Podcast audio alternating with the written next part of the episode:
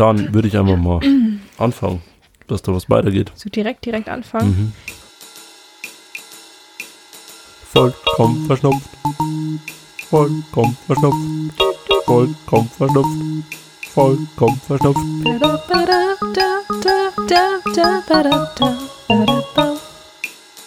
Verschnupft. Hallo und willkommen zu Löffelkraut, Lebensräume Mitteleuropas. Ich bin der Stefan und mir gegenüber sitzt die Ella. Hallo Stefan. Hallo. Heute mit der Folge 11. Heißt, Ella, du hast heute hoffentlich einen Lebensraum vorbereitet, den du heute hier vorstellen möchtest. Ja. Wunderbar. Denn bei uns ist es immer so, dass wir uns alle zwei Wochen gegenseitig einen Lebensraum erklären, wobei wir eben auf alle wichtigen Aspekte versuchen einzugehen.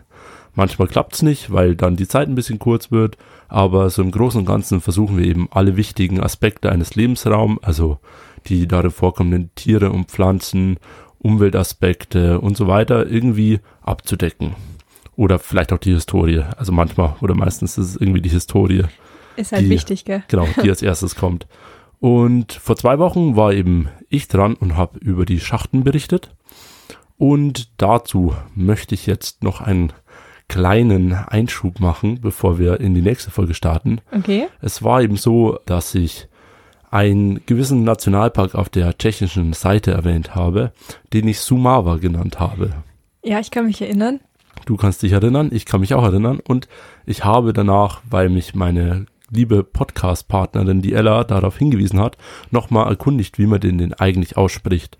Und es ist eben so, dass man ihn wahrscheinlich, also ich habe dann nachgeguckt, eher Schumawa ausspricht wie Sumawa. Also für alle, die die Folge noch nicht gehört haben, es muss immer Schumawa heißen. Okay. Gut, damit übergebe ich dir das Wort und du darfst beginnen mit der heutigen Folge. Sehr gern. Was schauen wir uns heute an? Wir widmen uns heute einem ganz ungewöhnlichen, kleinflächigen und seltenen Lebensraum. Und zwar einer ganz besonderen Art von Quelle. Und hier kann man nicht so lange drum rumreden, deswegen sage ich es direkt, das werden die Kalktuffquellen sein. Wäre auch nicht deine Art gewesen. Nee, das bist eher du, der das so lange rausschiebt, ne? ähm, aber vielleicht erstmal, was ist denn überhaupt eine Kalktuffquelle? Ja, Ella, was ist denn eine Kalktuffquelle? Wir machen das jetzt mal so. Der Name besteht quasi aus drei Teilen. Aus Quelle, aus Kalk und aus Tuff. Und wir schauen uns diese drei Teile mal einzeln an. Okay. Mit Quelle kann wahrscheinlich jeder noch was anfangen. Was ist eine Quelle, Stefan? Eine Quelle ist ein Ort, wo Wasser aus dem Boden austritt, aus verschiedenen Gründen. Ganz genau. Passt perfekt. Und zwar Grundwasser. Dann nächstes Wort, der Kalk. Das bedeutet hier, dass kalkhaltiges Grundwasser aus dem Boden austritt. Und der letzte Wortteil, Tuff, den nennt man auch Kalktuff, Bachtuff oder Quelltuff.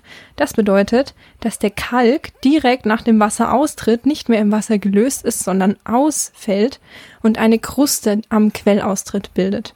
Das bedeutet also, eine Kalktuffquelle ist eine Quelle, die durch kalkhaltiges Grundwasser gespeist wird und durch die Ausfällungen vom Kalktuff direkt im Quellbereich ganz typisch charakterisiert wird. Für das, dass es ja um wieder einen sehr nassen Lebensraum geht, heute eine sehr trockene Angelegenheit bis jetzt. Charmant, charmant, Stefan. Bitte, bitte. Aber was genau an diesen Orten passiert und warum jetzt nicht jede Quelle bei uns so einen Kalkmantel hat, das schauen wir uns heute an. Sehr gerne. Gut, fangen wir mal mit dem Wo an. Wo befinden wir uns? Wir brauchen, weil wir kalkhaltiges Grundwasser brauchen, ein Gebiet, in dem kalkhaltiges Grundgestein vorherrscht. Und hier gleich mal eine ganz wichtige Begriffsklärung für die weitere Folge. Kalkgestein heißt auch Carbonatgestein, weil Carbonat einfach nur die chemische Bezeichnung für Kalk ist. Ist auf chemisch, wer das, wen das interessiert, CaCO3 und heißt Calciumcarbonat oder Carbonat. Das wird im, im Laufe der Folge noch wichtig, weil ich wahrscheinlich öfter Kalk oder Calciumcarbonat benutzen werde. Das sind Synonyme, ist dasselbe. Verstanden. Okay, was könnten jetzt so kalkhaltige Gebiete oder Gebiete, in denen das Grundgestein aus Kalk besteht, sein? Ja, Stefan? Ähm, die Kalkalpen Sehr zum schön. Beispiel. Oder auch eben andere geologische Form, wo mir gerade keine weitere einfällt, komischerweise. Wir können auch kurz bei den Kalkalpen bleiben. Ja, wunderbar, dann nehmen wir die. Die Kalkalpen sind zwei Gebirgszüge, die Mhm. sich nördlich und südlich des zentralen Alpengebirgszugs äh, ja, hinlegen, könnte man sagen. Also einer liegt nördlich und einer liegt südlich davon. Okay. Und die sind eben aus Kalkgestein. Weitere Kalkgesteine sind auf der Schwäbischen und der Fränkischen Alb zu finden, Mhm. aber auch im norddeutschen Tiefland oder in den Mittelgebirgen, wie zum Beispiel in der Rhön. Und wenn wir jetzt mal aus Deutschland rausschauen, dann können wir zum Beispiel in die Slowakei gehen, in den Mhm. slowakischen Karst. So, Stefan, weißt du jetzt, was der slowakische Karst ist? Also, wir haben ja hier auch in unserer näheren Umgebung Karst oder verkarstete Gebiete. Würdest du kurz fürs Publikum erklären, was Karst ist? Jawollo, da wollte ich jetzt gerade drauf hinaus. Ah, Und daher würde ich eben, also die, die Verkarstung ist ein Prozess, bei dem eben kalkhaltiges Gestein durch saures Regenwasser, also Regenwasser ist nicht im neutralen pH-Bereich, sondern es ist leicht sauer und kann sich auch nochmal in, kann noch mal saurer werden, wenn es dann in den Boden eintritt. Und daher kann es dann eben passieren, dass, oder es passiert dann, dass über die Zeit der Kalk, also der kalkhaltige, das kalkhaltige Gestein, aus dem der Untergrund aufgebaut ist, sich langsam so auflöst. Heißt, äh, wir bekommen Schluchten oder unterirdische Höhlen und diese unterirdischen Höhlen und diese Schluchten, die dabei entstehen, in der Slowakei sind jetzt eben der slowakische Karst. Sehr gut, sehr gut. Und für alle, die jetzt nicht wissen, wo die Slowakei ist, die liegt quasi, wenn man von Deutschland aus nach Österreich fährt, fährt man von München erst nach Salzburg, dann weiter nach Wien und dann kommt, wenn man diese Richtung weiterfährt, immer nach Osten, kommt die Slowakei. Und da gibt es einen bekannten Gebirgszug, Mhm. der aus diesem Kalkgestein zumindest teilweise aufgebaut ist und das sind die Karpaten. Ja, hat man schon mal gehört, glaube ich. Ja, genau, aber ich weiß nicht, wie es dir geht, aber für mich war das immer so ein Name, ja, ja, Karpaten ist ein Gebirge irgendwo in Osteuropa, Mhm. aber wo das ist, was das ist, keine Ahnung. Ist das Und- dann überhaupt noch, weil du jetzt gerade gesagt hast, Osteuropa? Ja, Gehört das noch zu Mitteleuropa? schwierig, aber ich würde sagen, der Mittelpunkt Europas liegt jetzt ja nicht in Deutschland, sondern eher ein bisschen östlich, vielleicht so Österreich und dann, ich meine, der liegt in unserem Radius schon noch mit drin. Okay, wunderbar. Und für alle, die auch nicht wissen, was die Karpaten sind und wo die sind, habe ich da mal kurz was rausgeschrieben. Und zwar waren die Alpen und die Karpaten Mhm. vor sehr, sehr langer Zeit mal ein Gebirgszug. Und dann hat sich in der Mitte das Wiener Becken abgesenkt. Also da, wo heute die Stadt Wien ist, hat sich der Gebirgszug in die Tiefe gesenkt. Und jetzt sind es zwei Teile. Also im Westen haben wir den Alpenbogen und dann kommt Wien, was ja dann tiefer liegt. Und dann kommen die Karpaten und die sehen ein bisschen aus wie ein spiegelverkehrtes C, sind also nach Westen hin offen, aber laufen so auf einer Höhe mit dem Alpenbogen. Okay. Jetzt kann man sich, glaube ich, ungefähr orientieren, wo wir sind. Und wenn nicht, kann man ja auch nochmal auf eine Karte gucken. Ganz genau.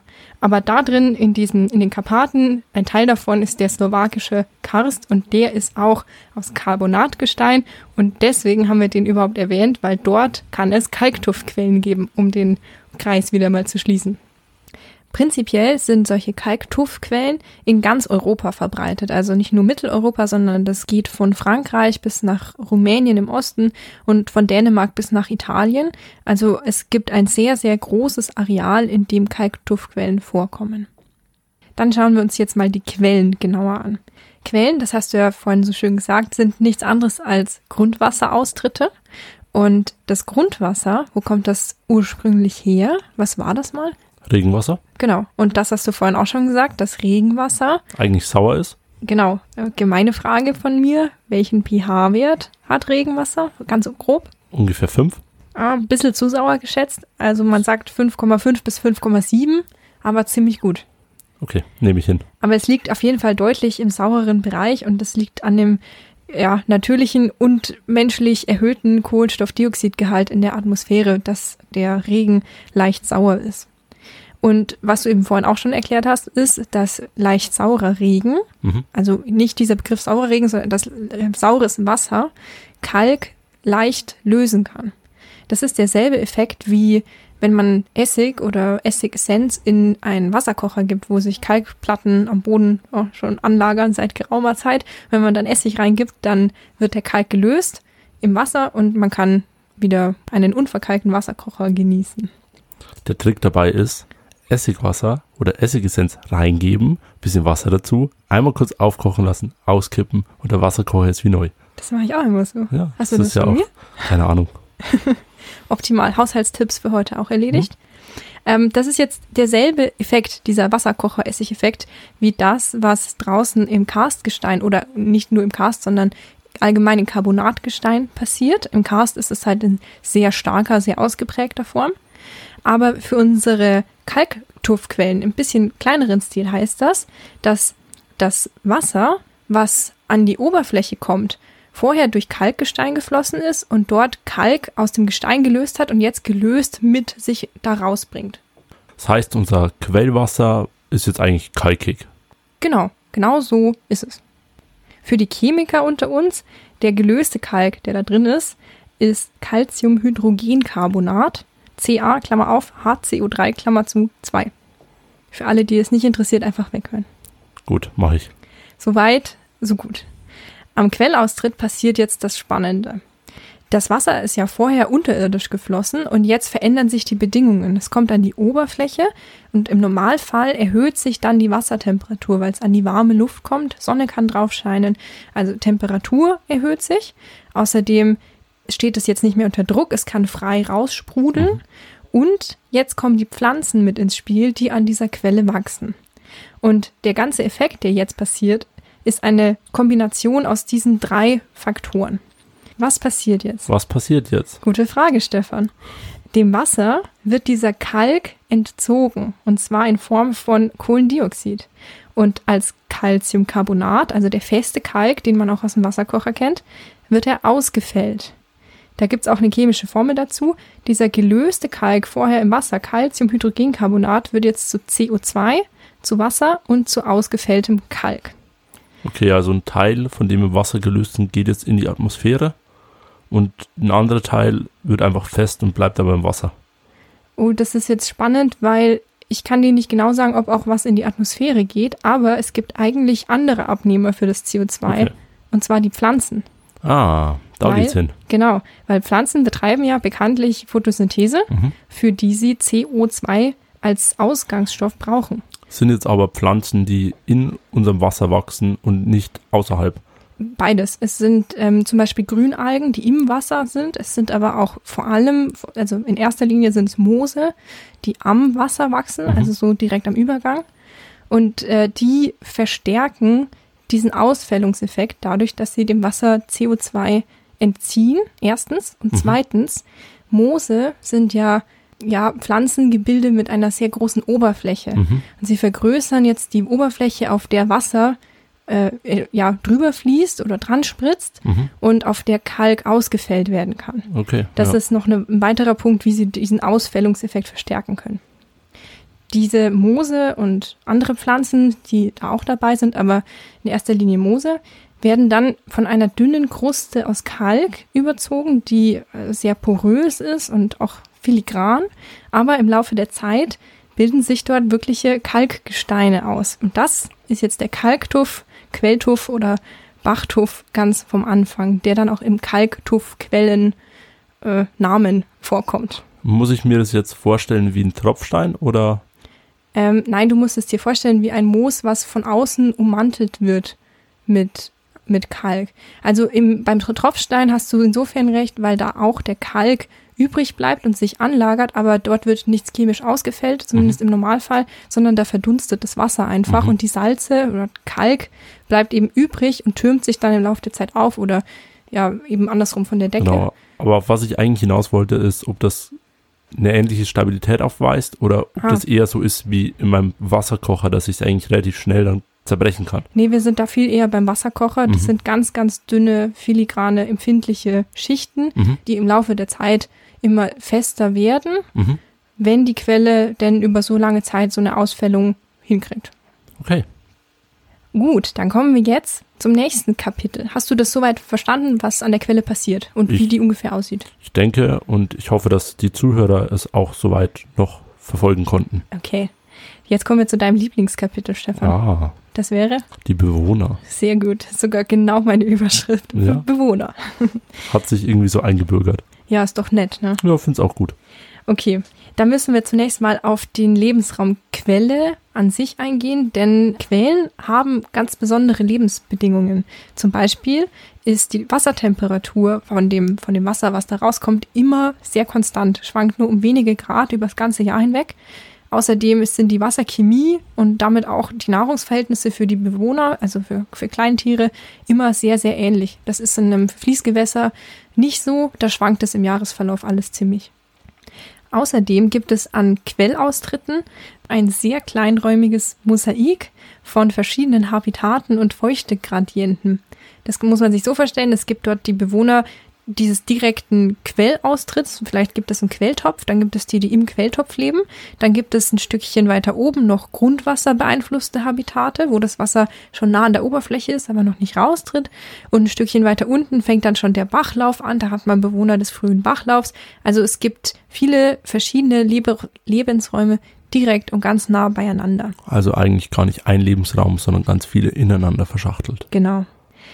Dann Quellen haben außerdem die, mm, die Bürde, könnte man das nennen, dass sie eine sehr isolierte Lage zueinander aufweisen.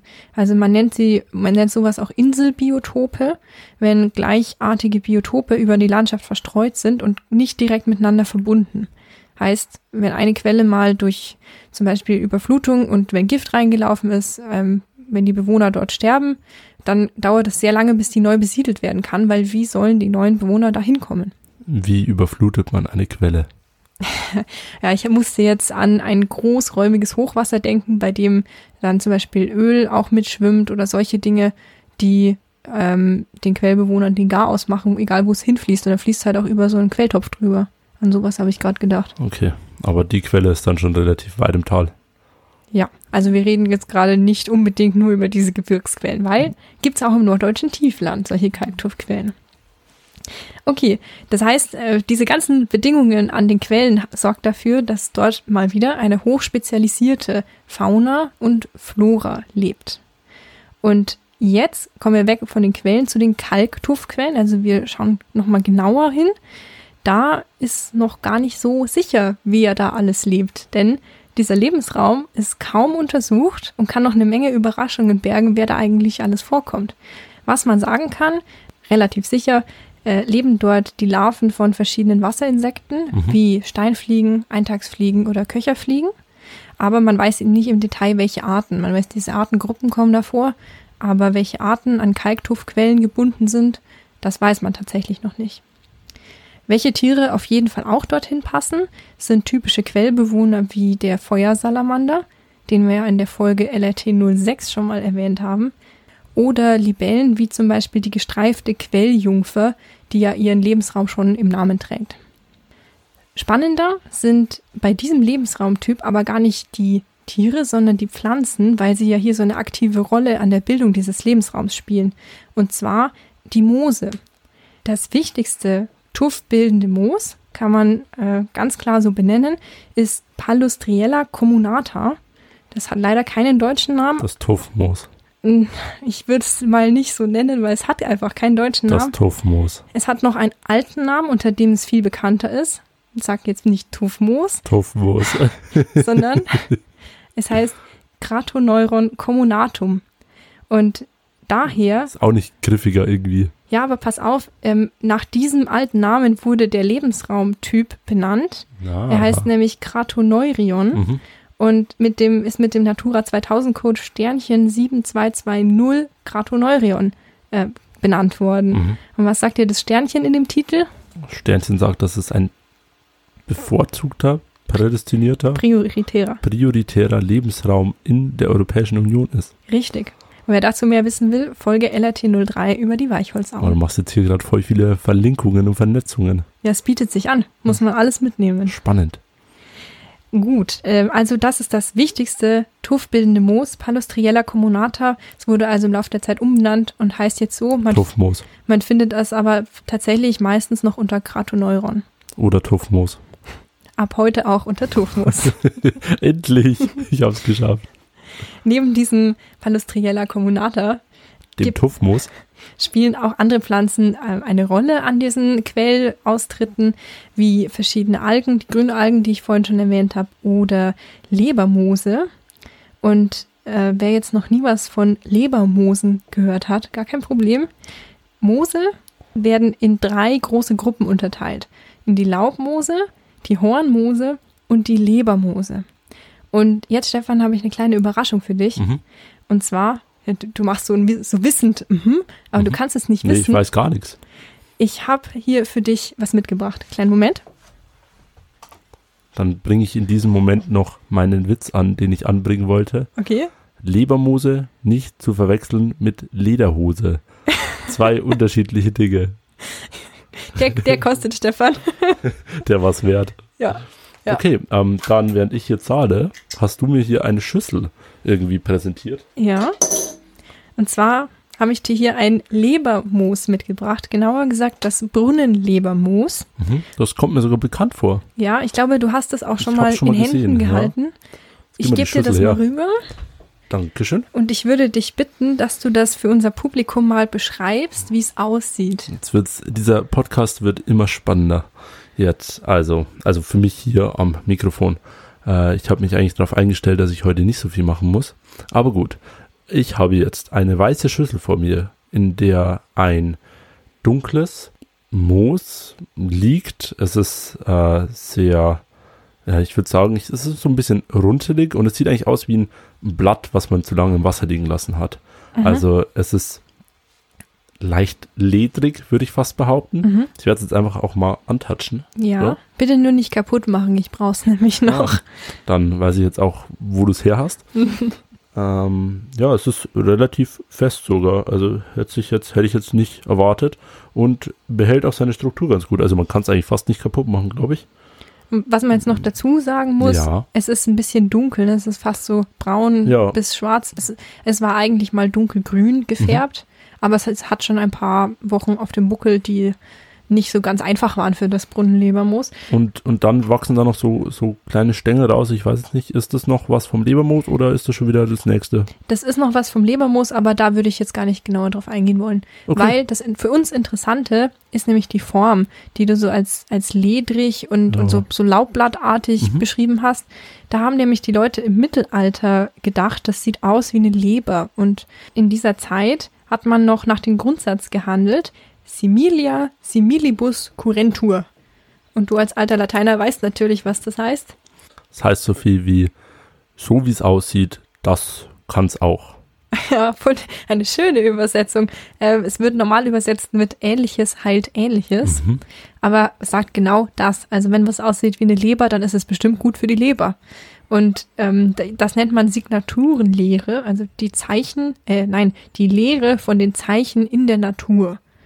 Und dieses Brunnenlebermoos sah also aus wie Leber und hat man auch tatsächlich gegen Leberleiden eingesetzt, in Wein ausgekocht. Und den, diese, diese Verbindung mit der Leber und dem Lebermoos hat man dann auf die ganze Gruppe übertragen.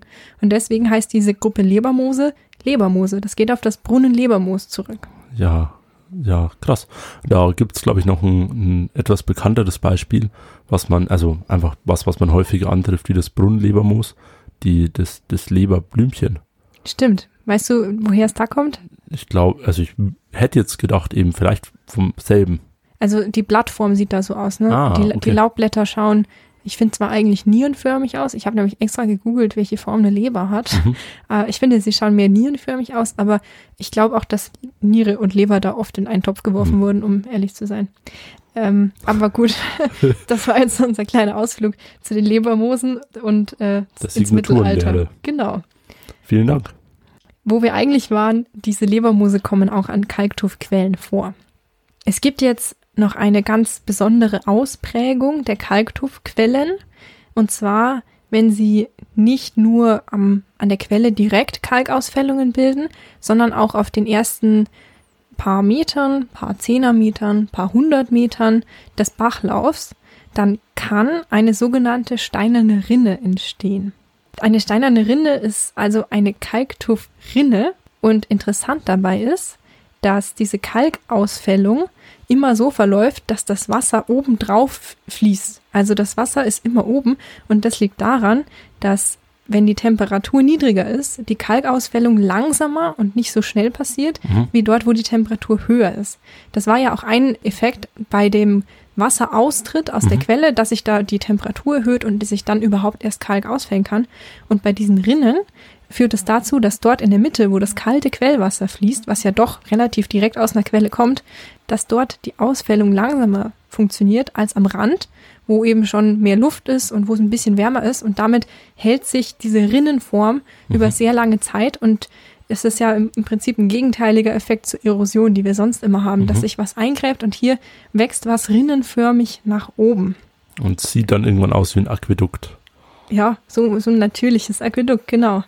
Und unter günstigen Bedingungen können steinerne Rinnen einige Millimeter im Jahr wachsen. Es gibt auch manche Quellen, die sagen bis zu zwei Zentimetern im Jahr. Das wäre aber schon viel. Genau, ich So. muss auch sagen, ich halte das für zu viel. Also ich kann mir einen Zentimeter noch gut vorstellen unter günstigen Bedingungen. Bei zwei wäre ich ein bisschen vorsichtig, aber das ähm, gibt einige, vor allem so Dokumentationen, die nennen immer diese Zahl zwei Zentimeter im Jahr. okay. Unter günstigen Bedingungen. Heißt, da müssen dann Pflanzen und Wasser und Was- Kalkgehalt und alles zusammenspielen. Ganz genau. Und da kommt noch ein weiterer Faktor mit rein, den wir gleich noch genauer besprechen. Mhm. Jetzt kommt das große Aber. Also wir haben hier einen ganz tollen natürlichen Prozess, der Jahr für Jahr eine Rinne wachsen lässt, aber schon durch ganz winzige Störungen, wie zum Beispiel herabfallendes Laub oder kleine Ausbrüche am Rand der Rinne, weil zum Beispiel ein Tannzapfen draufgefallen ist und ein Eck rausschlägt, äh, kann dieser Prozess dieser Kalkausfällung unterbrochen werden.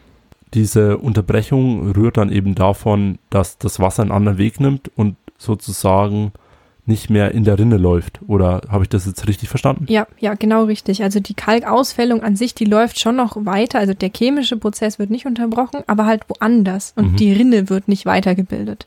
Genau, das kann passieren. Und das heißt, dass die größten und eindrucksvollsten Rinnen bei uns meist durch jahrhundertelange menschliche Pflege erst so groß geworden sind.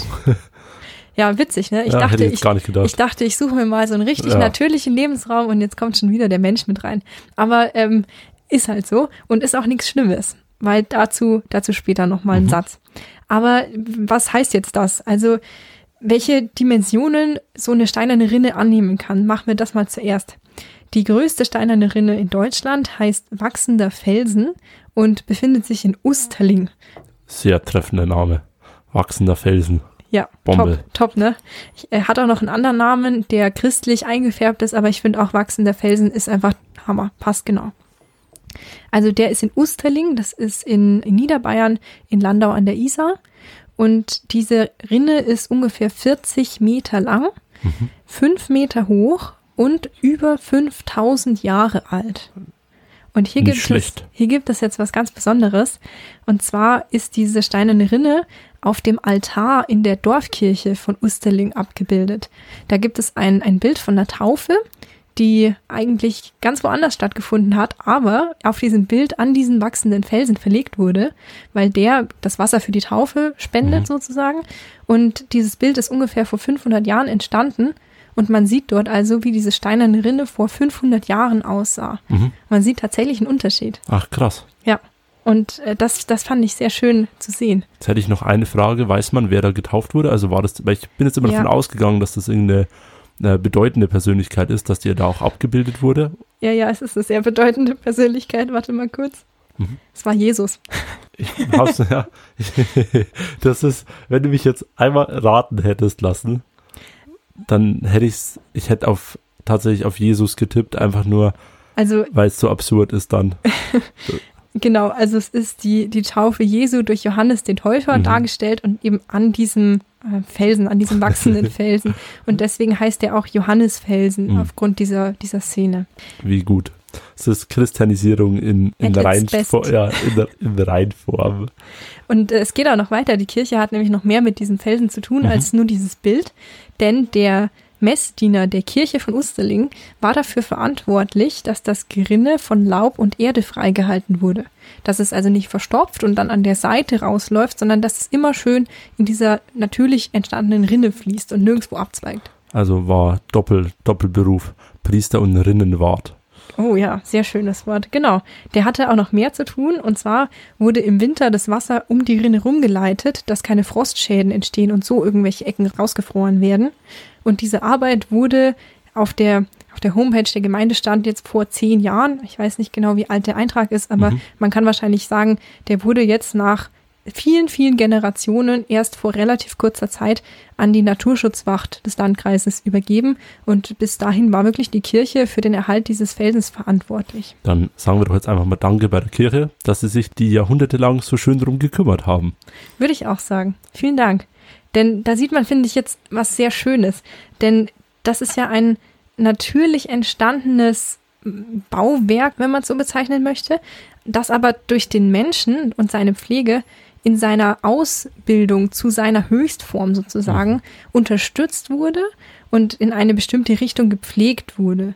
Also wenn man, wenn man diese steinernen Rinnen sich selbst überlassen würde, dann würden die über viel längere Zeiträume sich immer wieder ja, einreißen. Also es würden Stücke rausbrechen, es würde einen neuen Verlauf nehmen, es würden neue Dämme gebaut werden, vielleicht mal Abzweigungen oder so. Und das sind aber halt Sachen, die in menschlichen Leben etwas zu lange dauern, als dass wir uns dran erfreuen können. Und deswegen pflegen wir das, was wir halt da vorfinden, ja, zu einer wirklich sehr beeindruckenden Form hin. Ist wahrscheinlich jetzt auch wieder so ein, so ein Ding, dass wir eben ja die Eiszeit irgendwo dazwischen noch hatten und alles was Vergleichbares. Also es kann ja gar nicht so viel älter dann. Mit 5000 Jahren, wenn diese wachsende Felsen jetzt 5000 Jahre erreicht haben sollte momentan. Ich meine, ne, recht viel älter ist schon fast dann in Mitteleuropa nicht mehr möglich. Da hast du recht, ja. Deswegen gibt es auch nicht so viele davon. Also das ist jetzt natürlich ähm, der, der, größte oder die größte steinerne Rinne, die wir, die wir haben. Aber in Bayern gibt es insgesamt nur zwölf steinerne Rinnen und sechs davon allein im Landkreis Weißenburg-Gunzenhausen, was äh, maßgeblich dem Kalkgestein der Fränkischen Alb geschuldet ist, wo dieser Landkreis voll drin liegt. Jetzt gehen wir aber nochmal einen Schritt zurück. Wir waren ja jetzt bei den steinernen Rinnen, die mhm. ja eine Sonderform der, der Kalktuffquellen sind. Und jetzt schauen wir nochmal auf die Kalktuffquellen und ihre ja, Gefährdungssituation. Europaweit wird der Zustand von Kalktuffquellen als ungünstig bis unzureichend beschrieben. Und das liegt daran, ich habe ja vorhin gesagt, sie sind zwar über ganz Europa verbreitet, ein riesiges Areal, aber so eine Kalktuffquelle ist halt winzig. Das mhm. sind immer nur wenige Quadratmeter. Und das heißt, trotz des riesigen Areals sind sie insgesamt als sehr selten einzustufen. Und dann kommt natürlich dazu, erstens, sie sind sehr klein. Wenn da eine kleine Störung passiert, reicht die meistens schon, um erheblichen Schaden in diesem kleinen Lebensraum anzurichten. Und zweitens, diese Lage als Inselbiotop macht es für Bewohner, die ja zu einem Lebensraum auch dazugehören, schwierig, sowas wieder neu zu besiedeln. Was sind jetzt die Faktoren, die so eine Quelle, Kalktuffquelle ganz praktisch schädigen können? Zuerst Trittbelastung. Das bedeutet also, dass wir zu nah dran gehen, drauftreten oder was, äh, was rausbrechen, sowohl wir Menschen als auch Tiere, wenn die so eine Quelle als Tränke benutzen zum Beispiel und da natürlich dann auch nah dran treten, da ist dieses poröse und filigrane Kalkgestein einfach sehr schnell kaputt getreten. Und bei den steinernen Rinnen, die ja hier nochmal extra zu erwähnen sind, die von uns Menschen oft äh, und gerne besucht werden. Da wurden an vielen extra Stege gebaut, um die Menschen von diesen Rinnen wegzuhalten, dass man also entlang der Rinne ja, spazieren gehen kann, sich die angucken kann, ohne sie kaputt zu machen, ohne ihr zu nahe zu kommen. Und da hätte ich jetzt eine ganz persönliche Bitte, diese Stege einfach benutzen, wenn sie da sind und nicht runter durchklettern oder Kinder an der Rinne spielen lassen, weil dafür sind diese Stege da.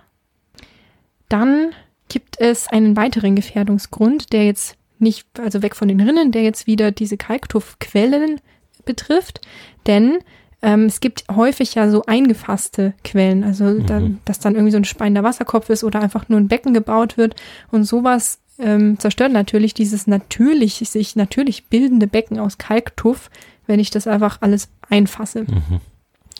Das glaube ich auch tatsächlich ein großes also Problem, weil ja über die letzten Jahrhunderte einfach schon Quellen immer gefasst wurden. Mhm. Also gar nicht so das Rezente, dass heute noch viele Quellen irgendwie gefasst werden, sondern dass sie einfach über die letzten Jahrhunderte schon alle irgendwo gefasst wurden. Genau, und es läppert sich dann natürlich mhm. über die lange Zeit.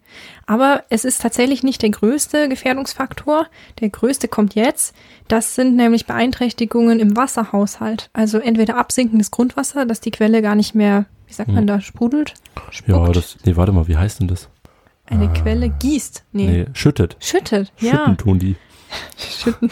Okay, also dass die Quelle nicht mehr schütten kann, weil es zu wenig Grundwasser gibt, das ist natürlich ein Problem, weil dann kommt auch kein, kein Kalk mehr raus, den man mhm. ausfällen könnte. Ähm, aber auch künstlich durch Wasserentnahme. Und was dann auch, also sowohl zu wenig ist ein Problem als auch zu viel, weil im Wasser häufig über die Landnutzung außenrum Pestizide oder zu viele Nährstoffe enthalten sind. Mhm. Und auch das kann diese Quellen wieder zusammen mit ihren Bewohnern stark schädigen. Wenn also zu viele Nährstoffe im Wasser sind oder Pestizide natürlich auch.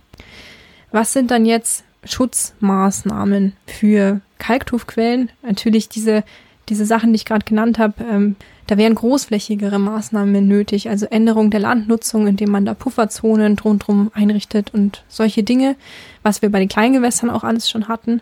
Aber da möchte ich jetzt noch was, nur eigentlich was zu den steinernen Rinnen sagen. Die steinernen Rinnen haben das Glück, könnte man sagen, dass wir Menschen sie so toll finden und äh, daher relativ viele Rinnen schon früh als Naturdenkmäler oder Geotope ausgewiesen und damit geschützt wurden. Bei den Kalktuffquellen ist das jetzt natürlich ein bisschen anders, weil ähm, dieser Quelltopf, der ist zwar manchmal etwas erhöht durch diese lange Kalkausfällung, aber sieht halt lang nicht so spektakulär aus wie so ein wachsender Felsen, ne, der da 5000 Jahre vor sich hin wächst und an dem sogar schon Jesus getauft wurde. ähm, aber auch aber auch diese Kalktuffquellen, die nicht so imposant sind, haben den Schutz verdient und ganz besonders, weil wir noch nicht so viel über sie wissen. Habe ich ja vorhin schon gesagt, wir wissen nicht mal, welche Arten da drin genau vorkommen. Und da gilt finde ich persönlich, immer der Grundsatz, wenn wir nicht wissen, was wir kaputt machen können, dann müssen wir ganz besonders vorsichtig sein. Außerdem wissen wir auch gar nicht, welcher Quelltopf dann irgendwann mal zu einer mächtigen steinernen Rinne wird Ganz in den genau. nächsten Jahrhunderten oder Jahrtausenden und wo Jesus sich das nächste Mal taufen lassen möchte. da müssen wir schon drauf aufpassen. Ja, aber auch mal ganz ernsthaft, es ist ja schon eine Sache, die wir gerne an unsere kommenden Generationen weitergeben oder aufbauen und dann weitergeben können, weil diese, dieser wachsende Felsen, den gibt es nur, weil sich viele Generationen vor uns da dauernd drum gekümmert haben. Und ich finde, sowas könnte man durchaus von uns auch, naja, vielleicht nicht erwarten, aber ähm, unsere Nachfahren werden sich freuen, wenn wir das auch machen. Da hatten wir ja in der Folge 8 ein ganz ähnliches Beispiel. Da ging es auch um so, ja, Natur und Mensch, die da so ein bisschen zusammengewirkt haben und eben Kopfweiden hervorgebracht haben. Und da ist es ja auch gerade so, dass die alle, also die alten Kopfweiden sind noch da und wir bewundern die gerade noch. Aber was keiner oder wenige Leute heute noch tun, ist eben nachpflanzen. Mhm. Und damit werden uns die irgendwann früher oder später ausgehen und die ne, kommenden Generationen können sich nicht mehr so drüber freuen, weil es entweder gar keine mehr gibt oder sehr wenige. Mhm. Und ich glaube, die steinernen Rinnen sind da wahrscheinlich ähnlich, nur auf einer anderen Zeitskala. Ja, du hast recht. Also es sind wirklich, ich habe die gar nicht gesehen, diese Parallelen, aber es ist erstaunlich viel, weil bei beiden gibt es so eine behutsame Pflege eines natürlichen Wachstums, könnte mhm. man sagen. Und ja, genau. Wir haben, wir haben diese Weitergabe an viele Generationen und über viele Generationen. Und was auch für beide gilt, ähm, dass es sehr lange dauert, bis sowas Monumentales, Großes, ist jetzt halt sehr allgemein, ne, bis so eine mhm. riesen Kopfeiche oder so, ein, so eine große Weide, Rinne, ne? äh, Kopfweide, genau, aber Kopfeichen gibt's ja auch. Also bis so eine, so eine steinerne Rinne gewachsen ist. Also das, das dauert ewig lange Zeit und allein das sollte schon reichen, sie im Hier und Jetzt mit Vorsicht und Respekt zu behandeln. Kann ich nur zustimmen. Wunderbar. Dann möchte ich dir hier und jetzt das Schlusswort übergeben, denn das war meine Folge über die Kalktuffquellen. Dann von meiner Seite zuallererst vielen Dank, dass du die Folge heute vorbereitet und vorgetragen hast. Es war mir wie immer eine Freude, dir zuzuhören. Danke. Ansonsten, wie immer, Anmerkungen zu dieser Folge könnt ihr uns gerne per E-Mail zusenden über unsere E-Mail-Adresse podcast.löffelkraut.gmx.de. Die findet ihr wie immer in der Beschreibung. Oder ihr nehmt den anderen und etwas komfortableren Weg über Instagram. Dort sind wir zu finden unter podcast.löffelkraut. Link auch in der Beschreibung.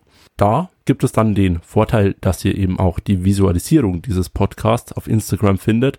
Das heißt, jeder, der sich zum Lebermoos jetzt nicht direkt vorstellen kann, wie es genau aussieht oder da nicht direkt ein Bild vor Augen hat, der kann da vielleicht nochmal nachgucken, wie es dann wirklich aussieht. Da wird es vielleicht ein Post dazu geben.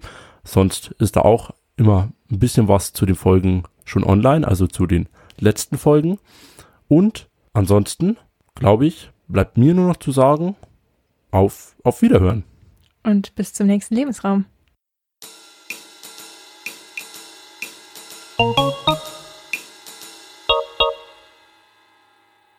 Ich habe da eine Fliege die ganze Zeit. Ich hatte die vorher schon mal gefangen. Du, das ist wie bei meinem Apfelbaum. Da wird sich nicht drauf gesessen. Okay, oh Mann. Es gibt Stress. Okay, die habe ich.